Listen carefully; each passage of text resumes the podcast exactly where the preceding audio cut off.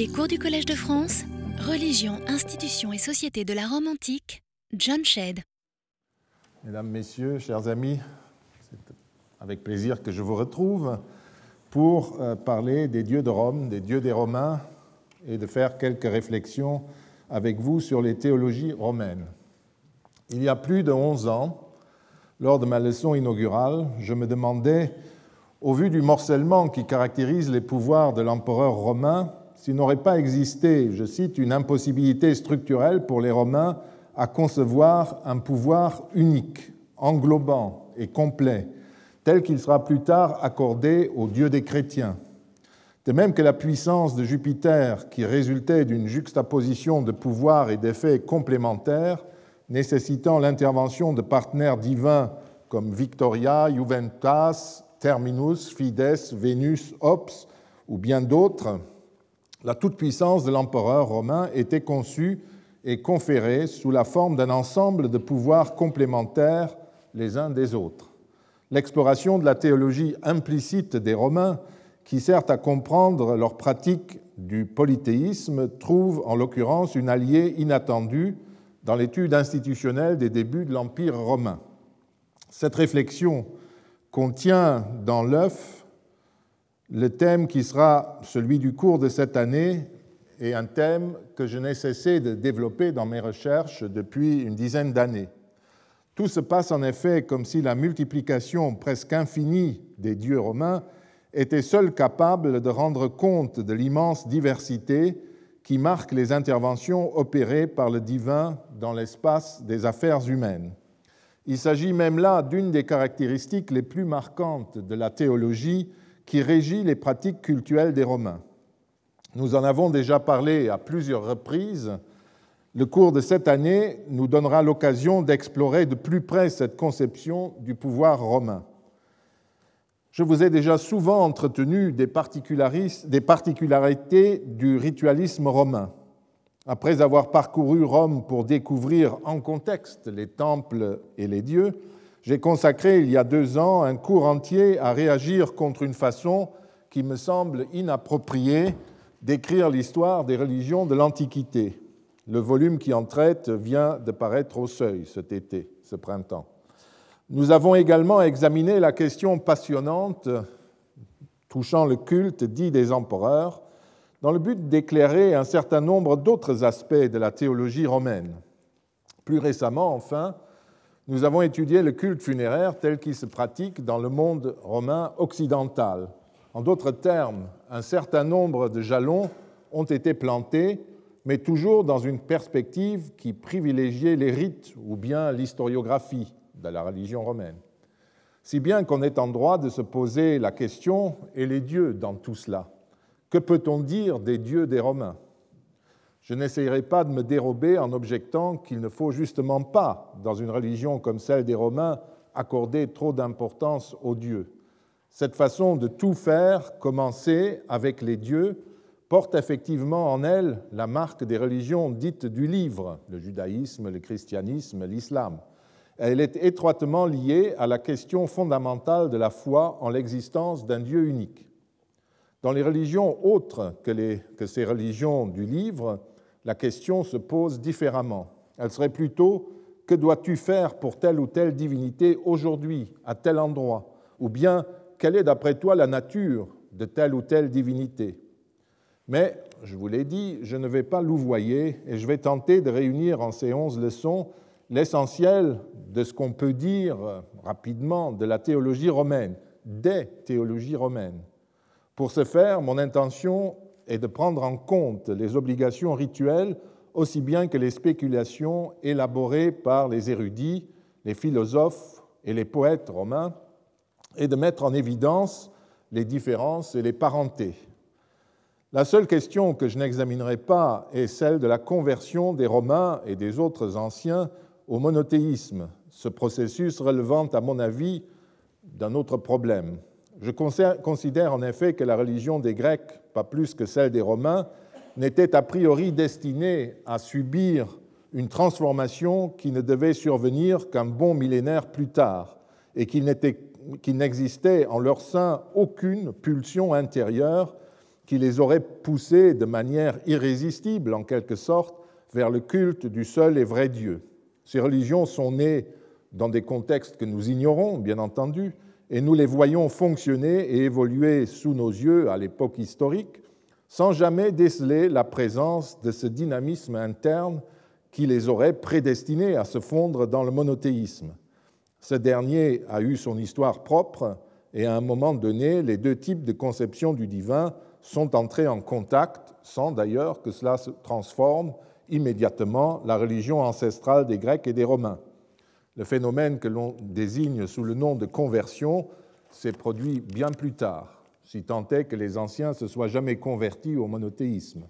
Mais c'est là une autre question qui n'est pas de mon ressort et je la laisserai à plus savants que moi sur ce sujet. À vrai dire, mes prédécesseurs ont longtemps travaillé sur la religion romaine à partir d'un point de vue bien particulier, celui de monographie qui était consacrée aux dieux, justement. Au XIXe siècle, la nature et l'origine, qui avaient été ceux des, Grecs, des dieux grecs et romains, étaient devenus un sujet central. Plusieurs théories s'affrontaient, dont la plupart expliquaient les dieux et la religion par les modalités et les circonstances qui entouraient leurs origines. Des savants comme euh, Wilhelm Heinrich euh, Rocha, qui est surtout connu de nos jours comme l'éditeur d'un lexique de la mythologie grecque et romaine, défendaient ainsi la théorie selon laquelle les dieux étaient à l'origine assimilés aux éléments naturels, notamment aux astres. Ces théories n'étaient pas exactement neuves à cette époque et elles circulaient en fait, à vrai dire, déjà à travers les spéculations de l'Antiquité avant de réapparaître sous diverses formes à l'époque de la Renaissance et à celle des Lumières. Rocher était le dernier représentant de ces théories dites solaires et il fut largement critiqué à la fin du XIXe siècle. Il faut donc savoir que le lexicon de Rocher doit être manipulé avec précision, car surtout quand c'est lui qui, tient la plume, et il a fait un certain nombre de rubriques, euh, ce dictionnaire, ce lexique véhicule toujours en grande partie ces idées déjà dépassées au moment où elles étaient publiées. Cette théologie de type naturaliste a fait des ravages. Le jeune Dumézil y avait succombé dans sa thèse sur les centaures, car il lui paraissait euh, qui lui valut, ce qui lui valut les foudres d'Antoine Meillet, le maître des études linguistiques comparées, car il paraissait à Meillet que Dumézil attirait la suspicion sur le renouveau des études indo-européennes qui, euh, vers les années 1910-1920, étaient en pleine euh, éclosion. Dumézil s'est largement défait ensuite de son inspiration initiale, il n'a cessé de la critiquer. Ce n'est qu'à propos d'une déesse appelée Mater Matuta, une déesse matronale identifiée à l'aurore, qu'il utilise encore des éléments de cette lointaine inspiration, mais c'est à peu près euh, tout ce que j'ai pu trouver dans son œuvre euh, scientifique proprement dite. Vous ne serez pas non plus étonné de trouver chez Jean Gaget et d'autres savants des éléments qui relèvent de cette théologie solaire à propos notamment d'Apollon, éléments qui remontent en partie à Wilhelm Rocher. Une autre piste est euh, empruntée, est celle qu'avait empruntée l'historien Ernst Curtius, qui fut quant à lui le dernier défenseur d'une approche déterminée par la théologie protestante de Schleiermacher dont nous avons parlé il y a trois ans, vous vous rappelez, et notamment par le grand philologue Karl Ottfried Müller. Cette théorie raisonnait en termes évolutionnistes et posait à l'origine du sentiment religieux l'existence d'un sentiment universel et inné en fait un monothéisme fondé sur le sentiment de l'absolue dépendance de l'homme à l'égard de Dieu. Ce sentiment se serait ensuite dégradé au fur et à mesure que les sociétés humaines se répandaient et devenues plus complexes, pour déboucher finalement sur le polythéisme. Selon cette théorie, chacun des dieux disposait de pouvoirs universels qui lui permettaient d'agir dans n'importe quelle situation, dans n'importe quel domaine. Curtius refusait donc l'idée même d'une fragmentation qui aurait affecté le pouvoir divin et il célébrait lui aussi un Apollon exécutant de la volonté de Zeus qui lui permettait d'injecter un peu d'ordre et de monothéisme dans le chaos du polythéisme. En dépit des multiples critiques dont il fut l'objet, Curtius n'en a pas moins influencé encore un Ulrich von Wilamowitz-Möllendorf, dont nous reparlerons dans la suite. Le débat qui portait encore et toujours sur l'origine des dieux rebondit avec la parution en 1896, et la découverte fut faite au cours d'une nuit sans sommeil, où Usner eut la révélation de sa vie, donc de ce livre de Usner consacré à l'étude des Götternamen, des noms des dieux. Dans ce livre, dont nous aurons également l'occasion de reparler, Usner tentait de repérer le processus selon lequel, depuis les origines, toujours les origines, les origines, euh, s'était progressivement élaborée la conception que les humains se font des dieux. Il postulait ainsi l'existence d'une évolution qui partait du sentiment qu'avait l'homme primitif de sentir la présence furtive du divin dans le cadre d'un certain nombre d'activités et de phénomènes qui se répétaient. Une présence dont la régularité l'amena à poser l'existence de divinités spécialisées dans tel ou tel événement ou domaine. Ces divinités étaient nommées d'après le type d'action qu'elles patronnaient, d'où le nom des dieux. Il étudiait l'étymologie du nom des divinités, liées donc à certains types d'actions. Par la suite, certaines d'entre elles auraient progressivement acquis une personnalité et auraient englobé les autres petits dieux fonctionnels. Il s'agissait donc d'une grande histoire des dieux, d'une grande généalogie des dieux dans le cadre d'un cycle qui menait, pour lui, du polythéisme extrême vers le monothéisme en passant par des regroupements progressifs avant la rechute dans le morcellement et le retour des divinités fonctionnelles, parler de la Vierge Marie et des saints du christianisme, auxquels le protestant Ouzne assimilait donc euh, euh, ces dieux fonctionnels, dont l'existence même signalait à ses yeux le début d'un nouveau cycle. Nous le verrons, les théories d'Ouzn ne sont pas sans intérêt. Même si son système n'a plus de valeur qu'historiographique, son étude a mis le doigt sur un certain nombre de points très intéressants pour la compréhension de la logique polythéiste.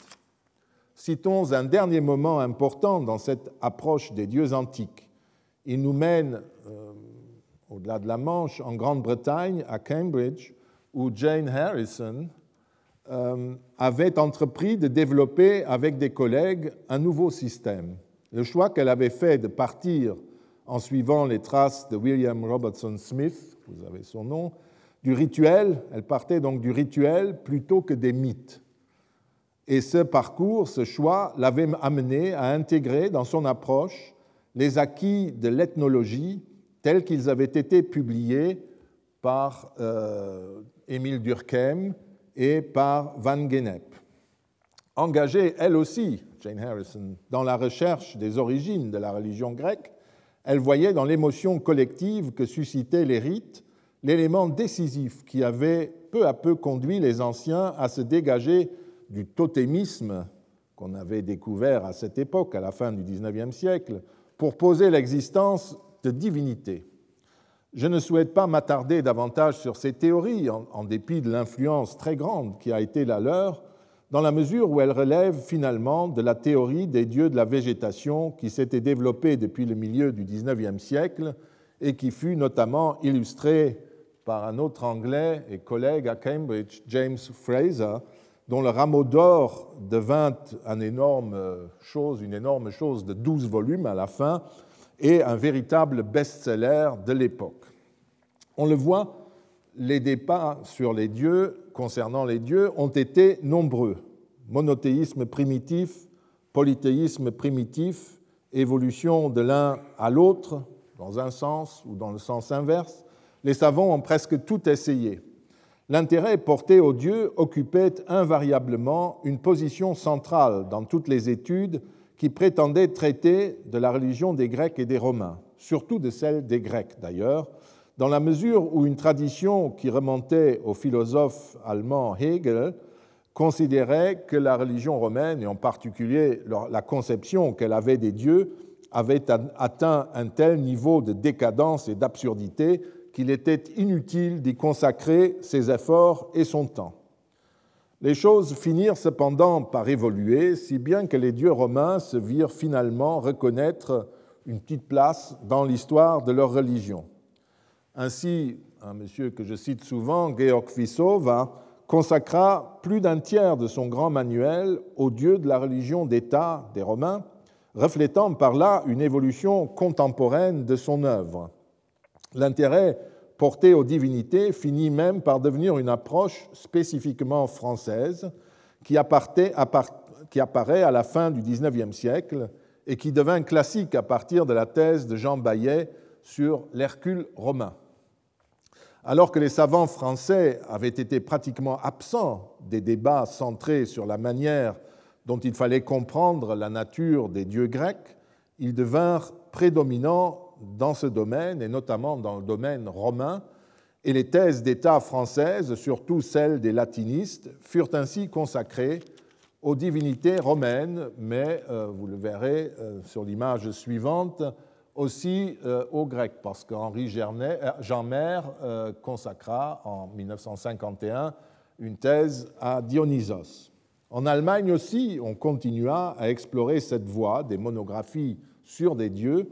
Il suffit de citer à côté du Dionysos de Walter Friedrich Otto le Jupiter de Karl Koch et la Vesta d'Angelo Brelic, qui à l'époque travaillait en Suisse ou publiait en Suisse. Ces thèses rassemblaient et commentaient l'ensemble des données disponibles sur une divinité donnée avant de les mettre en œuvre pour reconstruire l'histoire du culte de cette divinité, ainsi envisagée depuis ses origines, comme on disait alors, jusqu'à Auguste, toujours. Vous l'avez peut-être vu lors des titres des thèses d'État euh, des collègues français que j'ai montrés. Euh, vous voyez que c'est toujours jusqu'à Auguste, jusqu'à la mort d'Auguste, jusqu'à l'époque euh, des origines, jusqu'à l'époque augustéenne, des origines jusqu'à la mort de César, et ainsi de suite. C'est vraiment typique de tout ce filon de recherche. Ces études présentaient toutefois plusieurs inconvénients au fur et à mesure qu'elles paraissaient et qu'elles se développaient. D'abord, la conviction caractéristique encore du positivisme du début du XXe siècle, par lequel euh, euh, Jean Bayet fut marqué, selon laquelle la connaissance de ses origines rendait compréhensible n'importe quel phénomène historique, a fini par s'effacer.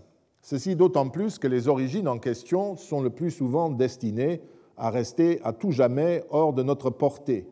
En ce qui concerne les divinités romaines, par exemple, la tradition fait généralement remonter leur origine à l'un des rois romains, 8e, 7e siècle avant Jésus-Christ.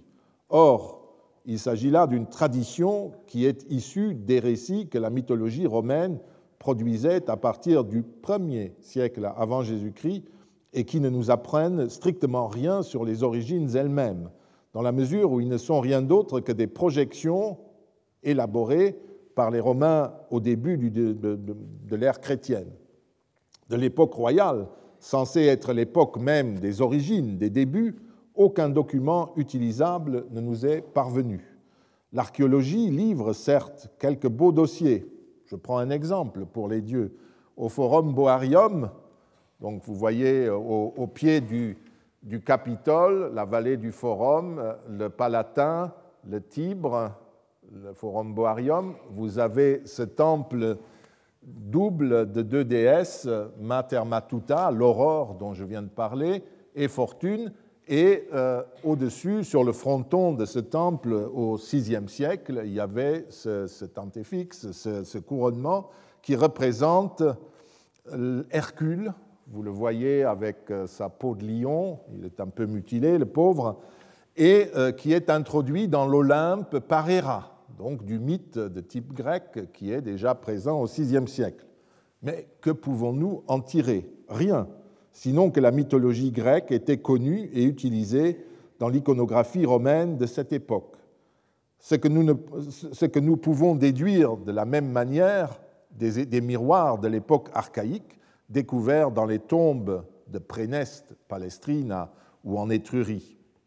Force est de, est de reconnaître que nous n'obtenons au mieux que des noms et des figures, identifiables ou non, par rapport au mythe grec. De nos jours, les historiens semblent relativement déçus par cette voie, et il faut considérer avec John North que nous ne connaissons rien de la théologie romaine avant les textes de Varron, qui datent, rappelons-le, du 1er siècle avant Jésus-Christ.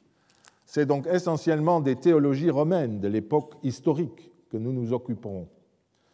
La deuxième difficulté que pose le type de travail ainsi consacré à l'étude d'un dieu ou d'une déesse est qu'il s'arrête toujours à l'époque d'Auguste, comme si la religion romaine devait être ensuite considérée comme morte.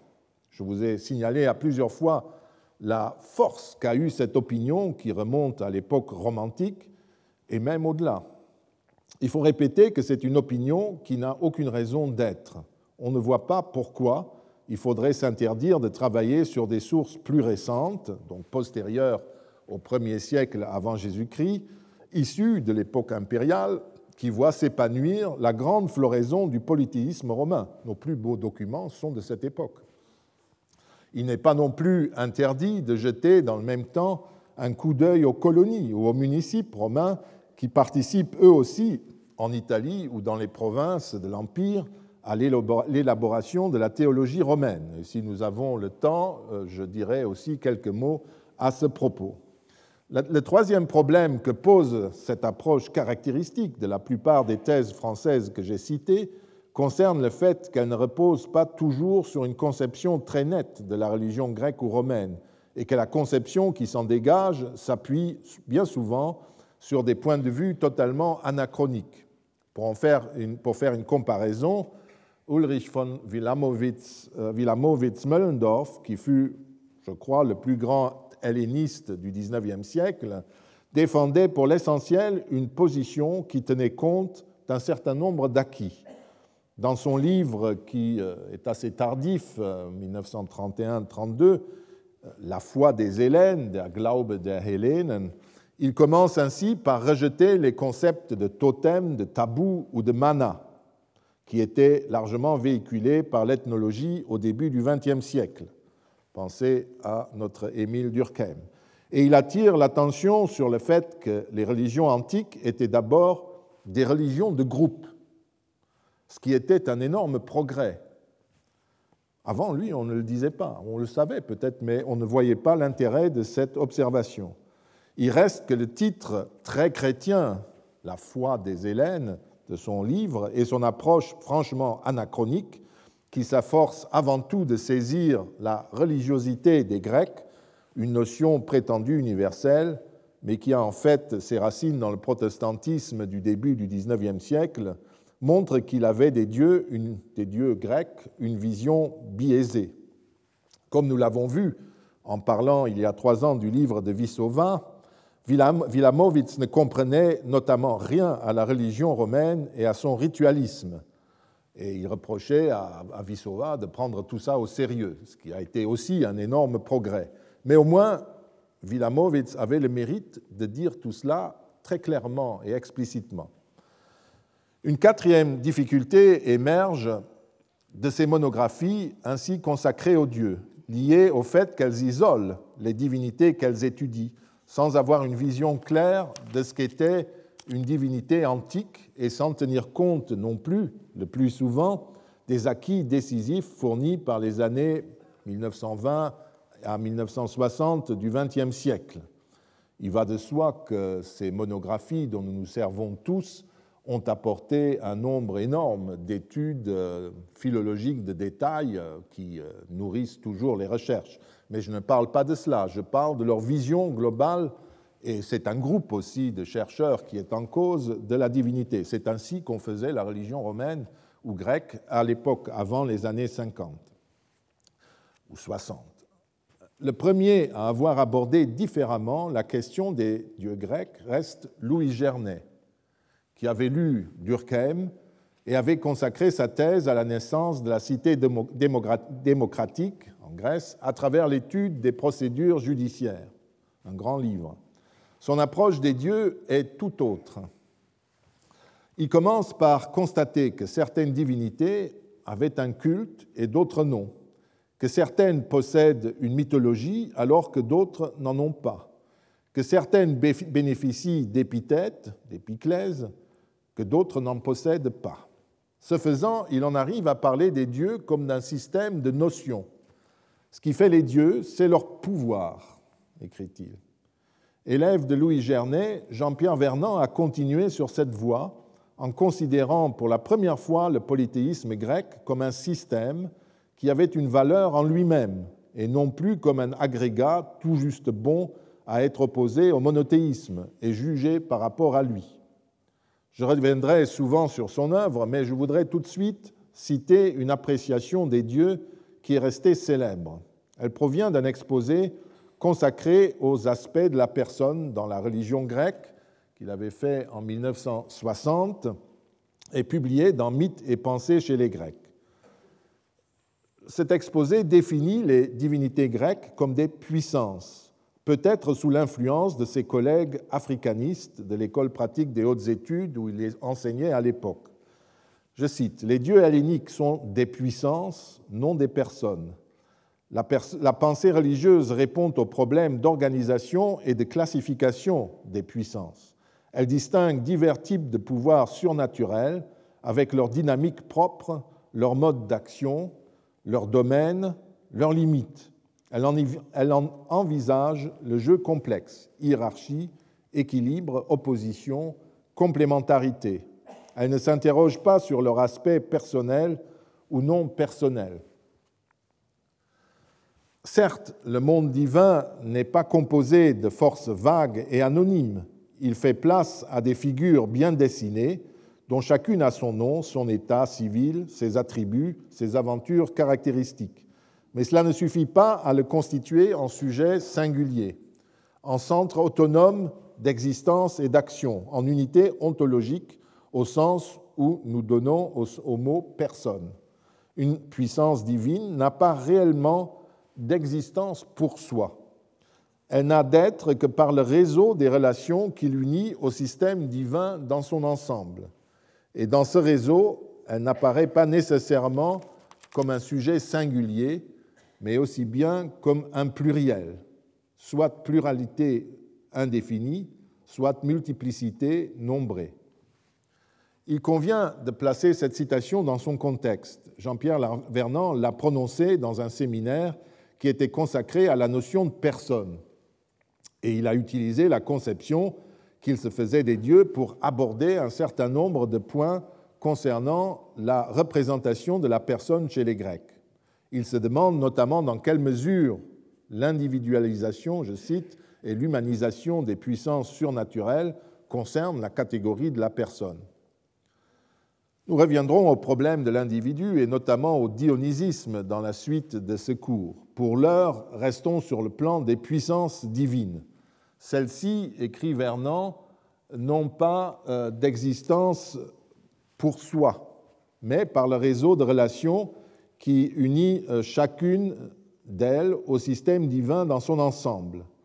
On lui a reproché le fait que son réseau ou son système divin, comme il écrit, n'était jamais vraiment défini. Nous essayerons de voir du côté romain comment il faut le comprendre. Il traduit en fait simplement la constatation empirique que la mythologie et la religion grecque sont polythéistes et que la gestion du monde est exercée par une pluralité de divinités et non pas par un Dieu unique qui a en charge toutes les actions. Et vous verrez que c'est même plus complexe. On le voit du côté romain, c'est plutôt euh, une puissance, mettons Jupiter, qui est un réseau de possibilités et d'interventions, et ce réseau se traduit par toute une série d'autres divinités qui sont soumises à lui, complémentaires, associées, etc. Donc c'était une notion extrêmement féconde. Très intéressantes sont de ce point de vue les quelques remarques que Vernant formule dans la foulée. Il insiste d'abord sur le fait que les divinités n'apparaissent pas nécessairement comme un sujet singulier, mais très souvent comme un pluriel. Nous aurons également l'occasion de retrouver cette question.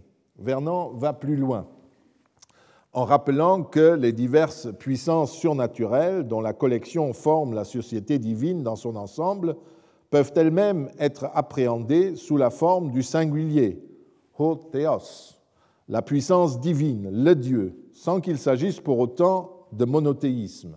Ça aussi, c'est extrêmement important. La notion de divinité s'ouvre comme un éventail et peut se refermer.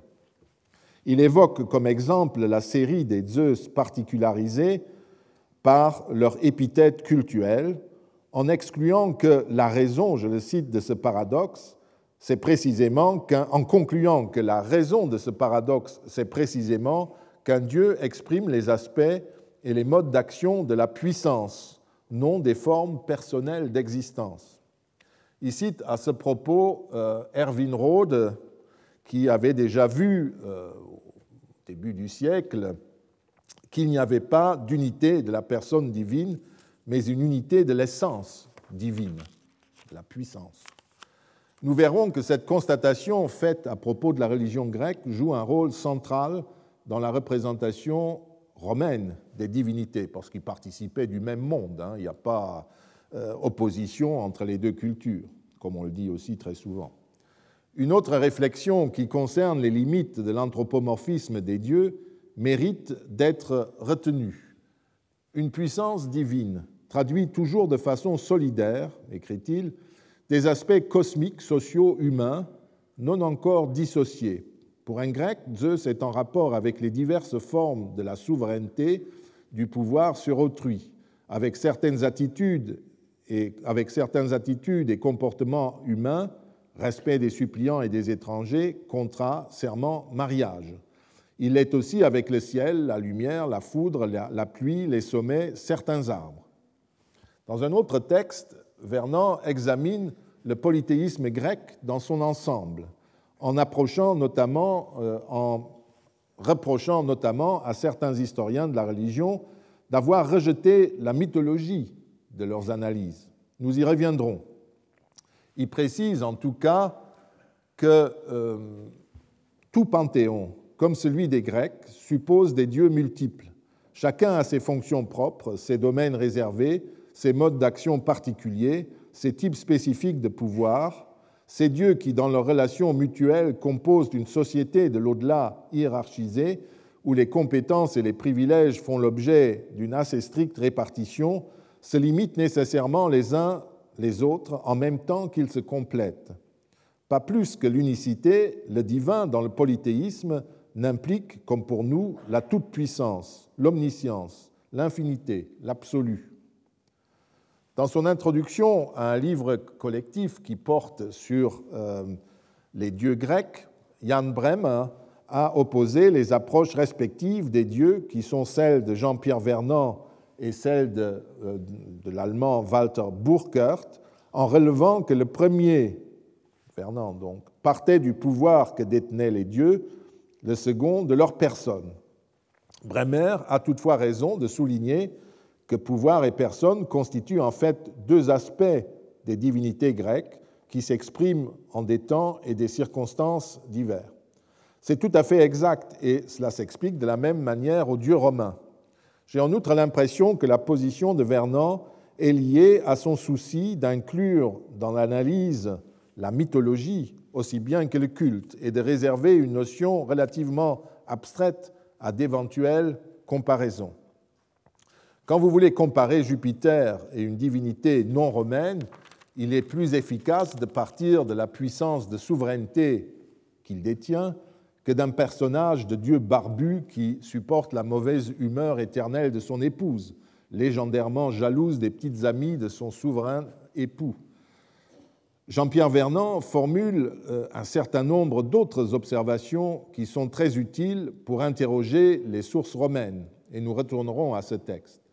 En décrivant la société des dieux comme une juxtaposition de puissances exprimant autant d'aspects du pouvoir divin qui coexistent et se côtoient, ou bien les nombreuses épiclèses qui caractérisent une même divinité, comme les multiples aspects d'une seule et même puissance. En faisant tout cela, Vernon arrive très près de la notion de fonction dumésilienne, qui ouvrait elle aussi un espace pour une comparaison scientifique c'est en fait la même abstraction qui permet de comparer euh, les différentes euh, puissances prises dans un réseau que nous appelons polythéiste. Georges Dumézil, euh, notamment, qui a exercé une influence profonde sur les historiens de la religion qui se réclamaient de la sociologie ou de l'anthropologie, et à travers l'œuvre de ces derniers sur la communauté des historiens des religions. Il reste cependant toujours l'objet d'une certaine censure, même en France.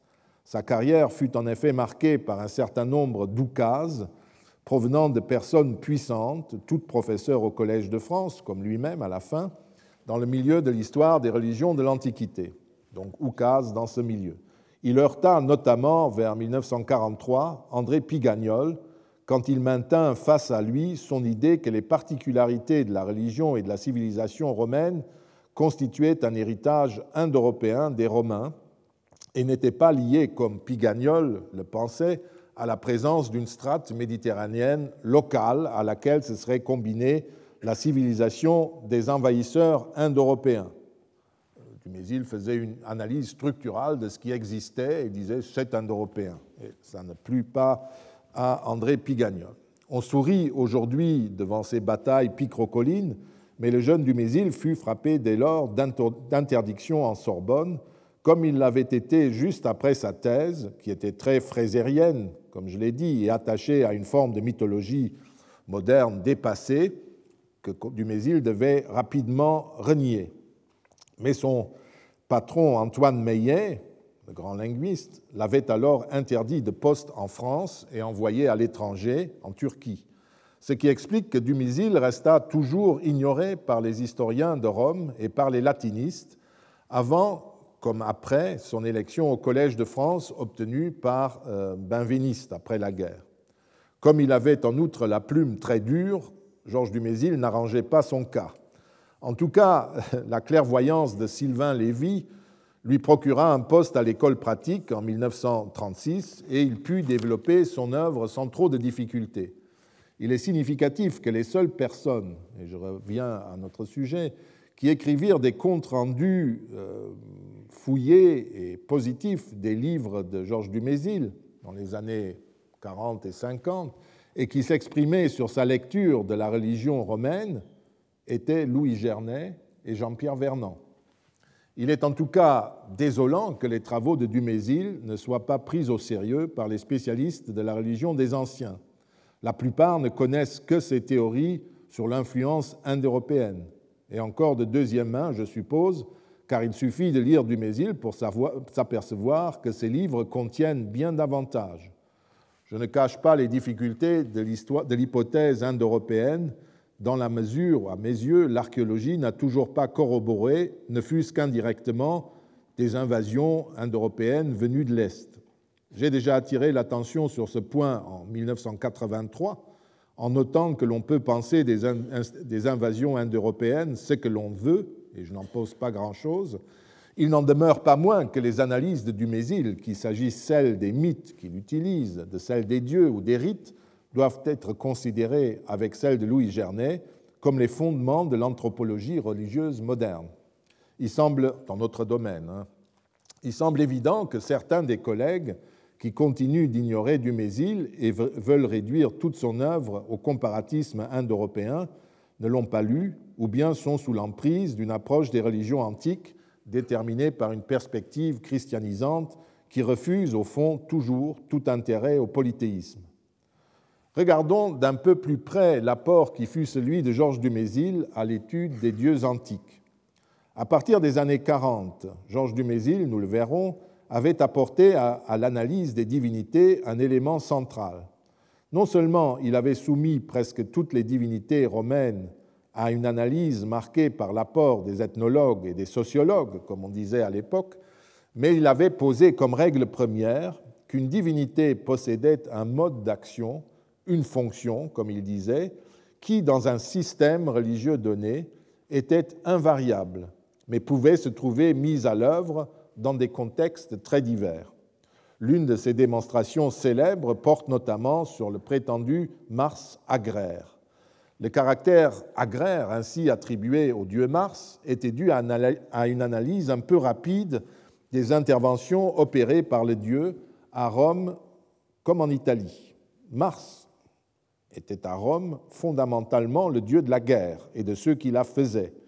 Et c'est une fonction qu'il remplissait dans des contextes évidemment très divers. Face à l'ennemi, il déchaînait la violence des combattants et de la même manière, face à la maladie d'un corps, le corps d'un animal ou, les moissons aussi, il montait une garde vigilante, prête à défendre les citoyens et leurs biens de toute agression visible ou invisible. Il apparaît donc que la nature de Mars a une logique profonde qui ne varie pas au gré des contextes quand on lit les textes et les sources. C'est là le grand progrès que Georges Dumézil a fait faire à la religion des anciens, à l'étude de la religion des anciens. Une divinité romaine, italique ou grecque n'est pas une personne transcendante unique dont les formes romaines, grecques ou italiques ne seraient que des avatars. Ce serait là une vision de la divinité inspirée du christianisme, mettons, ou du monothéisme. Nous verrons au cours de ces leçons que les philosophes romains étaient capables de procéder à ce type d'abstraction, d'assimilation, mais que leur démarche n'a pas de relation directe avec la religion active de leur temps. À cette difficulté s'en ajoute une autre qui a été dénoncée plus récemment par Marcel Détienne. En choisissant d'étudier une divinité prise isolément, le chercheur risque aussi de passer à côté de ce mode d'action de la divinité, car les divinités ne sont en fait jamais isolées comme l'est le Dieu du monothéisme. Elles se trouvent toujours engagées dans des réseaux de divinités au sein desquels leur fonction prend toute leur signification. En focalisant par exemple son attention sur la seule Junon, le chercheur court le risque de négliger le contexte spatial et culturel de la Junon romaine et de construire une figure artificielle de cette déesse. Marcel Détienne voit plus loin encore et met même en cause l'existence d'un mode d'action précis et fixe qui définirait chacune des divinités, dans le souci d'éviter toute détermination préconçue de la personne divine avant sa mise en relation avec d'autres divinités. Il faut à ce propos mentionner la critique formulée par Robert Parker à Oxford, qui est un des principaux historiens de la religion grecque à l'égard de ce qu'il appelle l'application des principes du structuralisme à l'étude du polythéisme. Parker se réfère essentiellement aux travaux qui ont été réalisés entre 1960 et 1980 environ à Paris, et il cite notamment Jean-Pierre Vernant et Marcel Détienne. Sa critique est loin d'être négative, car il reconnaît que pour la première fois, une position systématique était proposée qui permettait de comprendre le polythéisme, que l'on accepte ou non cette euh, position. Il fait notamment allusion à la notion de réseau de divinités tel que je viens de le décrire rapidement, dans lequel les divinités sont définies les unes par rapport aux autres, et de la même manière, écrit-il, que dans un jeu d'échecs, le fou est ce qu'il est par opposition au cavalier et au pion, et non pas en tant que fou. Le problème que soulève Robert Parker est celui de l'unicité qui serait à la base des interventions d'une divinité. Les grands dieux agissent en effet dans des sphères très diverses et il se demande comment unifier toutes ces activités. Il relève que la, solution structuraliste, qui consiste à attribuer un mode d'action unique à chaque divinité, selon le principe que je viens de rappeler, fonctionne dans la plupart des situations mais qu'elle revient à attribuer de façon très conservatrice aux dieux une essence et une unité qui leur étaient par ailleurs souvent refusées. En même temps, Robert Park rappelle que la comparaison binaire des divinités, comme celle qui met en parallèle Hermès et Hestia, vous reconnaissez peut-être un article célèbre de Vernon, ou bien Athéna et Arès, n'est pas satisfaisante, car il faudrait opposer également ces divinités à toutes les autres, de manière à cerner la place exacte qu'elles occupent dans le réseau. Mais Robert Parker reconnaît que c'est une démarche qui est pratiquement irréalisable. C'est ce que je me suis dit quand je l'ai lu. Il lui semble par ailleurs que le, mode d'action d'une divinité peut être dérivé de ses seules actions sans qu'il soit nécessaire de les opposer à celles d'une autre divinité. En d'autres termes, Parker considère le panthéon ainsi reconstruit par les structuralistes comme un ensemble exagérément raide et fixe, alors qu'à ses yeux, ce panthéon était susceptible d'être recréé chaque jour en fonction de certaines contraintes par les individus qui vénéraient les dieux. On peut lui objecter que le panthéon tel que Dumézil, Vernon ou Détienne le construisent n'est pas universel. L'un de ses traits majeurs est qu'il est toujours lié à un contexte précis. À Athènes, il n'est pas identique à ce qu'il est dans une autre cité, et à Rome, il n'est pas non plus le même que ce qu'il est dans telle ou telle cité d'Italie, comme Dumézil, entre autres, n'a cessé de le répéter. Il n'existe pas de divinité qui soit pourvue d'une seule et même identité dans toute l'Italie, ou dans l'ensemble du monde romain, bien entendu. Les noms de divinités sont souvent les mêmes, surtout à une époque où tout le monde s'est mis à parler grec et euh, latin. Le, nom donc euh, est euh, toujours le même, mais les modalités de leur compréhension et de leur action dépendent toujours du contexte local. Que selon l'opérateur, le Panthéon puisse s'ordonner différemment, ce n'est pas en, soi un fait scandaleux ou un oubli des théoriciens, puisque c'est toujours le contexte qui joue finalement le rôle décisif. Je ne suis pas non plus persuadé que l'analyse structurale des actions menées par les diverses divinités ait pour résultat de pétrifier le panthéon. Ce n'est qu'une voie qui permet de mieux comprendre l'action combinée menée par deux ou plusieurs divinités au sein d'un seul et même contexte, même si cette approche soulève par ailleurs d'autres questions. D'autre part, le souci qu'on peut avoir de définir la fonction ou le mode d'action qui sont ceux d'une divinité, ne peut être assimilé à la seule pratique d'une activité logique qui se contenterait de dresser un inventaire des fonctions. Je peux dire que lorsqu'on arrive, lorsqu'il m'arrive d'avoir affaire à une divinité un peu particulière, je trouve toujours dans l'index de la religion romaine archaïque de Georges Dumézil et dans son texte une voie vers la compréhension du problème que je veux résoudre et la démarche de Dumézil m'apparaît toujours fondée sur la recherche du mode d'interprétation qui unifie dans un contexte donné l'action menée par la divinité. De toute façon, Robert Parker reconnaît lui-même que chaque polythéisme constitue un système qui possède sa logique propre. Lorsqu'il analyse lui-même des divinités, il ne les envisage pas comme des agents isolés, mais comme des éléments d'un groupe, qu'il s'agisse d'une liste de divinités mentionnées dans le cadre d'un calendrier, par exemple, ou de divinités agissant de concert dans certains secteurs de la vie humaine, une démarche avec laquelle on ne peut qu'être d'accord.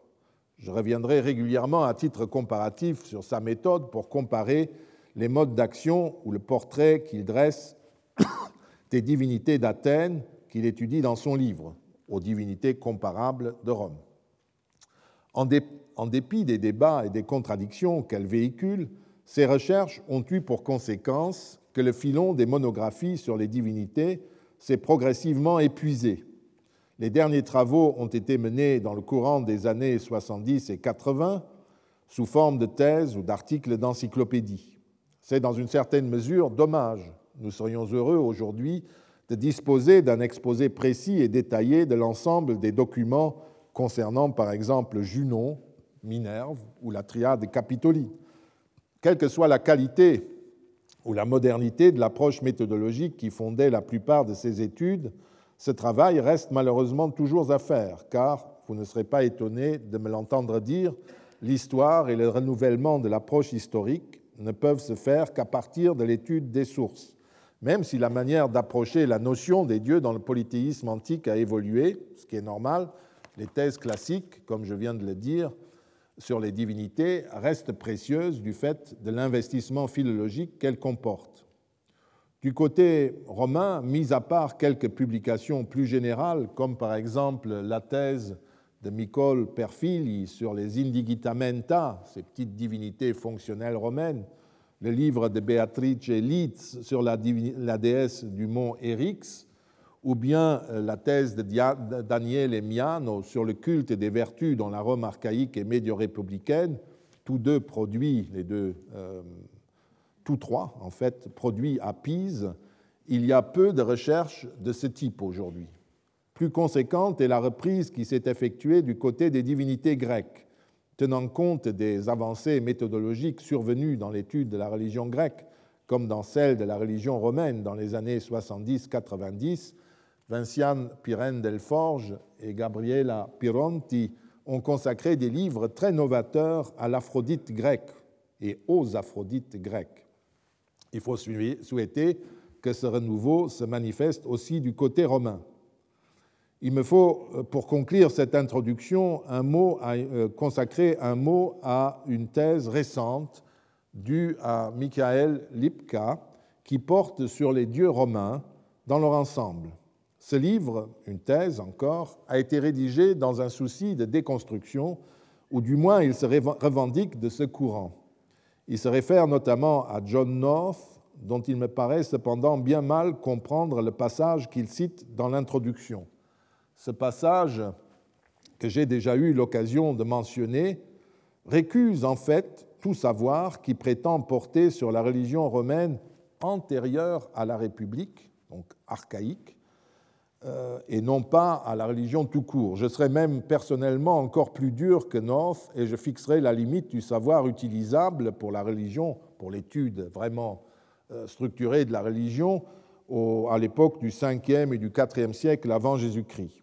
Pour la période antérieure, je considère que l'enquête ne peut utiliser que l'archéologie.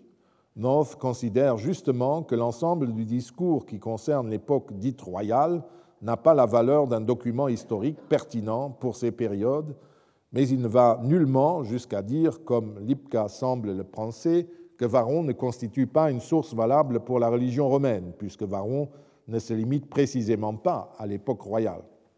Ce livre de Michael Lipka me cite généreusement, en rendant parfois mal ce que j'ai écrit, et se fonde en partie sur mes travaux mais l'auteur relève, et ce n'est pas un compliment sous sa plume, que je préfère la recherche philologique détaillée, et il me classe pour cette raison parmi les conservateurs. Dont acte. Quelle nouveauté apporte le livre de Lipka? Il se fonde sur l'idée qu'un Dieu est un concept, en français nous dirions avec Gernet une notion, dont les attributs seraient les, principaux, les principes constituants. Les attributs en question sont empruntés à la présentation de la religion romaine telle que je l'ai faite pour un manuel de base, l'espace, le temps, le personnel cultuel, la fonction, l'iconographie et le rituel. Le lecteur de l'IPCA a du mal à comprendre ce que l'auteur entend par concept et le livre ne présente en fait qu'une litanie d'opinions souvent très datées sur la nature des divinités qui sont d'ailleurs mentionnées l'une après l'autre sans que l'on puisse voir quel est l'ordre et la raison d'être de tous ces dieux. En outre, tout débouche sur un jugement péremptoire à propos de la piété romaine, qui est dénigrée comme elle l'était à la meilleure période du XIXe siècle, puisqu'elle est censée s'effacer devant les pratiques qui relèvent de la manipulation et de la propagande politique. La bibliographie est très lacunaire et un certain nombre d'études majeures n'y figurent pas. Quand on présente par exemple Vénus comme une déesse des jardins et de la fertilité, sans citer ni le nom de Robert Schilling, ni pour le versant grec ceux de Vinciane Pirène Delforge ou de Gabriela Peronti, cela prouve qu'on est mal informé des théories et des débats qui ont traversé le champ de l'histoire religieuse depuis un siècle et qu'on ne connaît pas non plus les nouveautés. Inutile de vous dire que Gernet et Vernon ne sont même pas nommés. Dumézil est brièvement cité dans l'introduction, notamment pour le chapitre Deus et Numen dans la religion romaine archaïque, avec l'appréciation générale que je viens de vous donner de son œuvre et qui provient de mon livre sur religion et piété. En un mot, vous l'aurez deviné, ce livre qui m'avait rempli d'espoir m'a profondément déçu, et lorsque je le citerai dans la suite, ce sera malheureusement uniquement pour le critiquer. Ces différentes approches tracent en creux la raison d'être et l'objectif de ce cours je voudrais établir clairement comment nous pouvons pénétrer, en dépit ou avec notre mentalité qui a été forgée par des siècles d'enseignement monothéiste, le polythéisme romain. Et par là même comment certaines divinités peuvent être mieux comprises aujourd'hui. Certes, j'ai rarement abordé le sujet de front et je me suis souvent contenté de l'effleurer lorsque j'avais besoin de définir le rôle, l'action et la place que remplissait une divinité dans le cadre d'un rite donné. Mais toujours, j'ai clairement indiqué d'où je venais, de chez Gernet, Dumézil, Vernant, Schilling et d'Étienne. Ces enseignements et lectures m'ont donné une opinion et une approche des dieux que je suis heureux de pouvoir expliciter ici. Vous aurez noté que dans le titre du cours, je ne parle pas de la théologie romaine, mais des théologies romaines. Je vous dois sur ce pluriel quelques mots d'explication. Si vous avez fait l'amitié de suivre quelques-uns de mes cours, vous savez que l'on peut difficilement parler à propos de la religion romaine d'une théologie, c'est-à-dire d'une seule et unique vérité concernant les dieux. Nous sommes dans un régime religieux qui ne connaît pas la révélation. Il faut toujours le souligner. Il n'existe pas à Rome de livre dans lequel serait transcrite la vérité, autrefois révélée par un dieu ou un prophète et il n'y a donc pas non plus à propos des dieux de discours unique et homogène.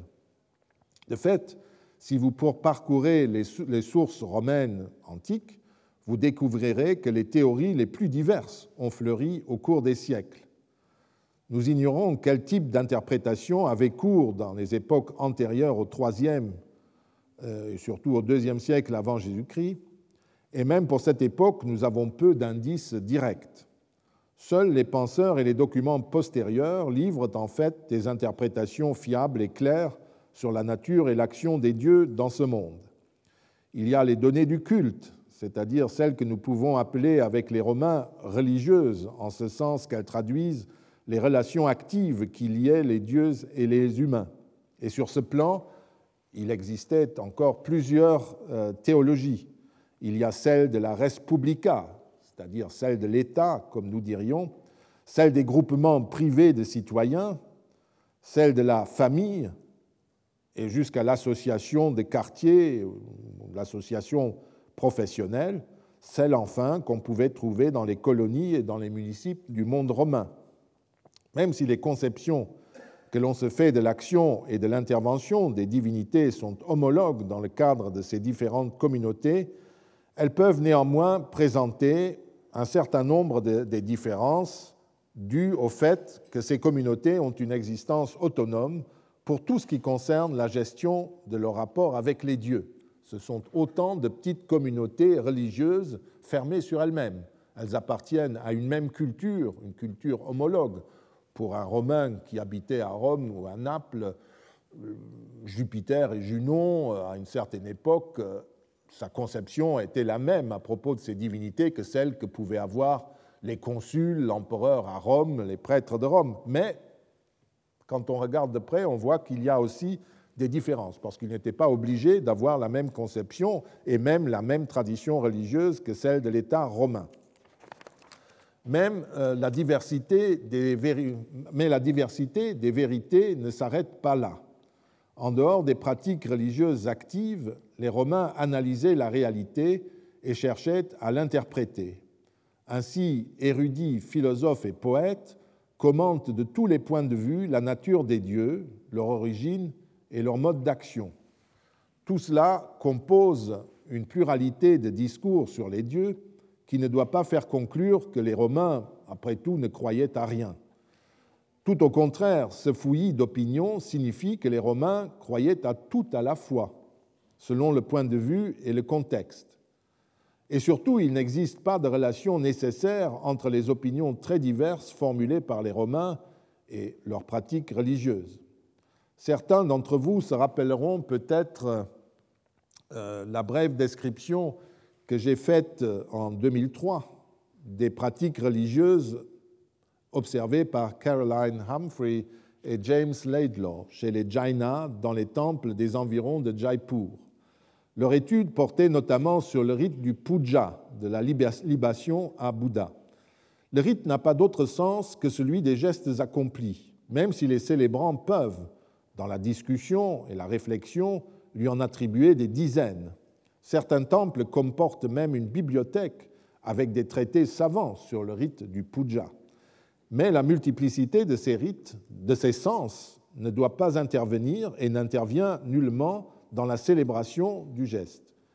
Néanmoins, les gestes peuvent pousser certains célébrants jusqu'à la transe. C'est de la même manière que l'interprétation de la Torah juive a donné lieu et continue de donner lieu quotidiennement à une foule d'interprétations que nul ne voudra réduire à l'unité. Il en va de même dans les théologies romaines, et nous aurons souvent l'occasion de vérifier ce principe. Le deuxième principe euh, fondamental des théologies romaines que je veux annoncer d'emblée, afin de ne pas avoir à le répéter systématiquement, est l'origine humaine des dieux romains, pour le dire de façon paradoxale. Dans les pratiques religieuses, aussi bien que dans les spéculations théologiques, les dieux des Romains sont introduits à Rome par les magistrats et le Sénat, dans le privé par les pères de famille ou les présidents d'associations. Ils ne se révèlent pas aux Romains. Je vous remercie. Retrouvez tous les contenus du Collège de France sur www.colège-2-france.fr.